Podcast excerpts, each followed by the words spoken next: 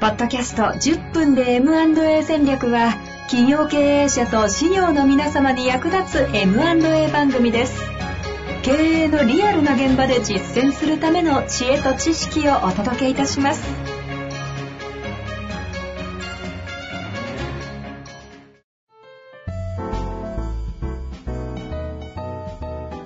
こんにちは、遠藤和樹です。白川正義の10分で M&A 戦略。白川さんよろしくお願いいたします。はい、お願いします。さあ、ということで、もう全国大会もね、終わり、ええもういろいろと大ご活躍中で忙しいと思うんですが、とんでも今日は。久々にちょっと質問もね、来ておりますので、質問に行きたいなと思います。はい。えっ、とですね、これ、ええ質問だけですね、いただいてます。うん。ご年齢等々わかりませんが、行きたいと思います。はい。小学生の頃から愛してやまない地元の素朴なラーメン屋があります。なるほど。小学校の頃は親に連れて行ってもらい、中学に入ると部活の後に仲間と食べに行き、高校ではたまに一人でも通うようになり、大学に入ってからは地元に帰省するたびに大将に久しぶりだねと声をかけていただきうん、結婚してからは妻を連れて行き、今でも妻は、今では妻もファン。うん。え地元には同じような歴史を持つ仲間もたくさんいます。なるほど。そんなラーメン屋が大将の体調不良から閉店の話が出始めていると聞き、仲間内でどうにか引き継げないかとなるほど。偶然地元に残っている市役所で働く仲間に引き継がせられないかという勝手な地元プロジェクトが生まれています。すごいです、いいですね。えー偶然、秋山さん、うんこれ多分秋山城さんですね、の番組から白川さんを知りました。えー MA には興味がないものの、今ではうん白川さんの生き様に共感をして、わからないながらも 生きるらしいとして視聴しています。逆に大丈夫か？こんな番組なんですかね。そんな矢先、まさにラーメン屋は MA なのではと、点と点がつながり興奮して勢いのまま質問してしまいました。うんえー金融も財務も MA も経営もよくわからない 私たちが愛すべきラーメン屋を引き継ぐために何かヒントになるお話をいただけないでしょうか？なるほど。いやー、いいですね。なんか。席の流れ着いた。いやいやいやいや、なんかちょっと嬉しくなるお話ですね。なんかそういう時 すごいにね。ね。うん。その、あー残念だねで終わらないっていうところね。でもこれ番組聞いてなかったら終わってたんでしょうね。いやいや、そう、そう。だから、本当にそれはありがたい話で、まあ、結果がどうなるならないっていう話は別にしても、そういうことにこう、問題意識を持って大事なものを残そうっていう、やっぱそういう発想がね、こう、一人でも多くの方がまず持ってもらえるかどうかっていうところなので、うん。それがまず一番嬉しいね。嬉しい。うん。いや、本当ですよね。いや、ラーメン屋さんの話はね、僕もあの、失敗案件で一個、あの、すごい失敗したのがあるので。うん、同じようなラーメン屋さんのやっぱりね、お手伝いで、あの、そこはね、コロナ期間中にちょっとね、かなりあの、業績も悪くなってっていうところで、うねん、なんとかこう、残そうって頑張ったんだけど、結果うまくいかなかったっていう経験があってね。うんなるほど。なんで、なんとかね、あの、頑張ってほしいなっていうのは思いますね。白川さんとしてもテーマとしては思い入れがある、そうですね。。確かね、うちの M&A プランナーの方が、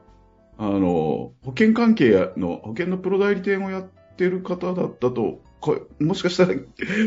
そこまであの、がっちり聞かなかったんで、聞いてないんで、まだお話を。でも、その方も、同じように地元の飲食店を、それ中華料理屋さんだったかな、残したいっていうので、結局自分で買いました、みたいな。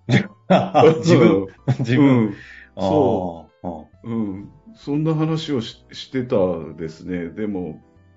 まあね、飲食店難しいですからね、どうしてもこう、あの、時流もあるし、あの、浮き沈みもあったりとか、うん。それこそコロナとか外的要因でなかなか難しくなることもあるし、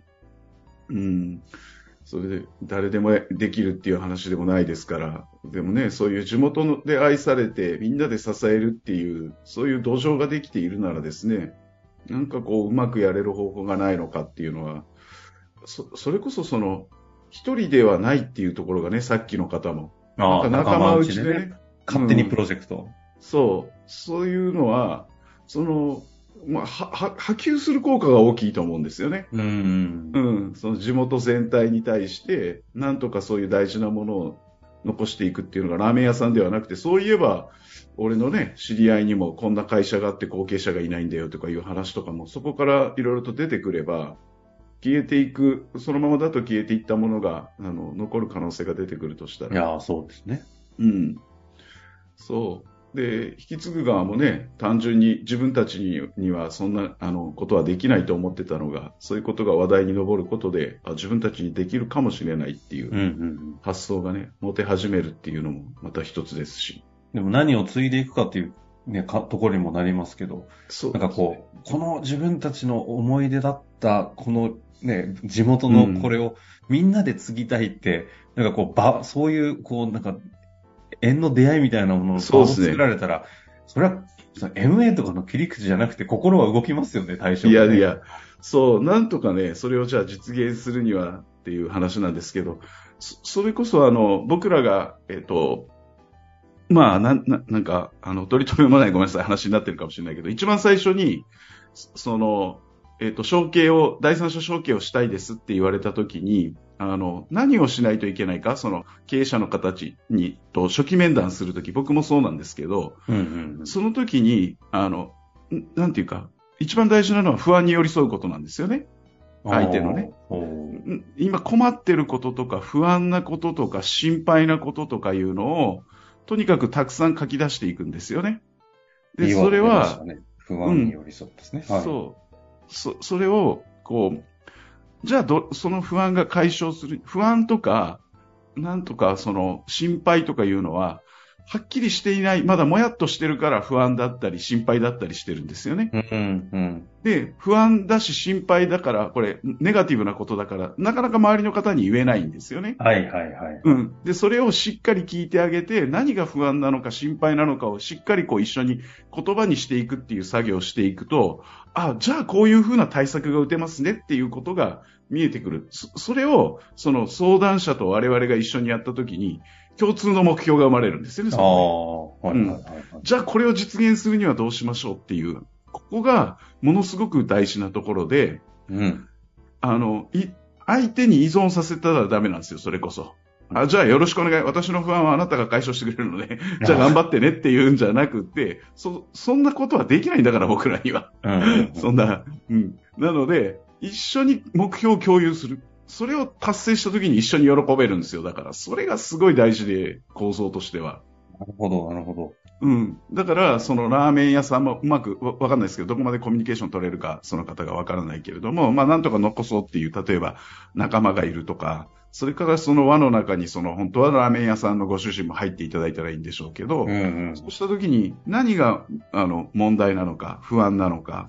あの、それこそ引き継ごうと思ってる、こちら側というかその相談者の方の仲間内でも、あ何がじゃあ財務的なことなのか、金銭的なことなのか、時間的なことなのか、今の仕事しながら、これ引き継げるのかとか、その公務員の人が、そうですね。市役所辞めさせようとしてるのかどうかもありますね。その人にも家族がいればね、それで生計がちゃんと立つのかとか、そういうところはね、今度は決算書とかちゃんと見ないとわかんないですからね。うんうんうん。だからそういう不安要素を全部一個一個つあの整理をして、羅列して、どうして消し込みしていくかっていうような、そういうことをみんなでやってみて、それでできなかったらやっぱ無理なんで、無理してやったらこれはダメな話ですから、うんうん。いつも言うように、例えばそのラーメン屋さんだったら、ラーメン屋さんが、その相談者の方の今度はお子さんがファンになって、で、高校で一人に行くようになって、部活の連中とかと行って、で、大人になってっていう、同じような、こう、そういうことが残せて初めて多分成功なんでしょうから、うん。それを無理してやってできませんでしたでは、これ、意味がないわけでね。なるほど。何が成功なのかっていうこともちゃんと定義して、あの、の引き継ぎゃいいっていう話じゃないですからね。確かに、ね。その辺をすることが目的ではないですもんね。うん。関関与している皆さんが複数名いるっていうのはすごい心強いと思うんで、みんなで、ももしそうするとしたら何が問題、課題なのか。財務的なことは専門家がじゃあいるなら、それこそ我々に言っていただいたら、近隣の修行の方もそう、紹介できるでしょうし。うんうんうん。うん。市役所にね、所属してるぐらいですから、市役所、パワー使っちゃいけないですけど、いや、その、いろんなねリソースとしてはね、いや、だから行政、これ、もし行政の方も聞いていただいてるならね、やっぱその、地元の、例えばその市役所に勤めててね、そのラーメン屋さんがなくなるって、やっぱりこう、経済活動が停滞していくっていうことですから、行政からしてもすごい重要なテーマだと思うんで、いや、そのうん、モデルとしてね、行政の中に、あの、一軒のラーメン屋をどう残すかは我々、市役所の一つの大きな課題なんだって言って、例えば、ムーブメントをその行政区の中で起こしてほしいなっていう気がしますけど、ね。確かに。行政としてだってね、広報活動としての内容としてもと、とても大事なテーマとして扱えますそうそうですね。いや、僕は、あの、ある行政区に提案して、あの、結婚祝い金みたいなやつをね、そんな大金じゃなくてもいいから、MA してマッチングして、マリッジアライアンスなんだから、あの、若い人たちが結婚したら結婚祝い金を行政が渡してあげるような、なんか MA して引き継ぎがうまくいきましたっていうところに、そういうことをうちの行政ではやってますとかいうのが、すごいなんかこう、金額の割には、話題的には大きな PR にあのなるんじゃないかって思ってたりして、そんな提案もしたことあるんですけどい。や、面白いですよね。うん。いや、でも、あれですね、今回、もう、あのね、10分なんでね、あの、少しえまとめに言っちゃいけないですけど、そう長くなっちゃう。でもすごく入り口として、まず不安とかこの心配に寄り添うっていうところを、いや、本当に大事なことを教えていただいたというか、まずここに目向け、不安とかって見ちゃいけないとか、触れちゃいけないっていうのもちょっとありがちだと思うんですけど、うん。そうですね。むしろここってことですよね。そう、そこをはっきりさせたらいいんですよ、本当に。で、おっしゃる通りで不安とか心配っていうのは曖昧だからこそ、本人もよくわかってなかったりするので、うんちゃんとそうそうですかつ言えない。うん。だから言えるような場をね、作りつつ、それが言葉にできる整理を手伝ってあげると、共通の目標ができるので、うんだ。から今度はどんどん一緒にみんなで考えていくっていう動きが、えその時に依存させちゃいけませんよっていうのもね、はい厳しい一言ね、いただきましたのでね。このあたりは多分本筋すごい MA でやってる大事なテーマのポイントポイントを今キーワードでいただいた気がしますが、まあはい。なんかね、地元、ラーメン屋残すプロジェクトだということなそう。ので、思いが、思いがないと動かないことですから、その思いが皆さんがあるのはすごい伝わってきたんで、ぜひ前に進めて相談随時してほしいなと思います。まず不安、心配に寄り添うというとところからね、進んでみて、また何かありましたら、この番組を通して一緒に考えつつ、さすがにもうってなったら、あの逆にね、あの、連絡くださいという感じですかね。そうですね。はい。ということで終わりたいと思います。白川さん、ありがとうございました。ありがとうございました。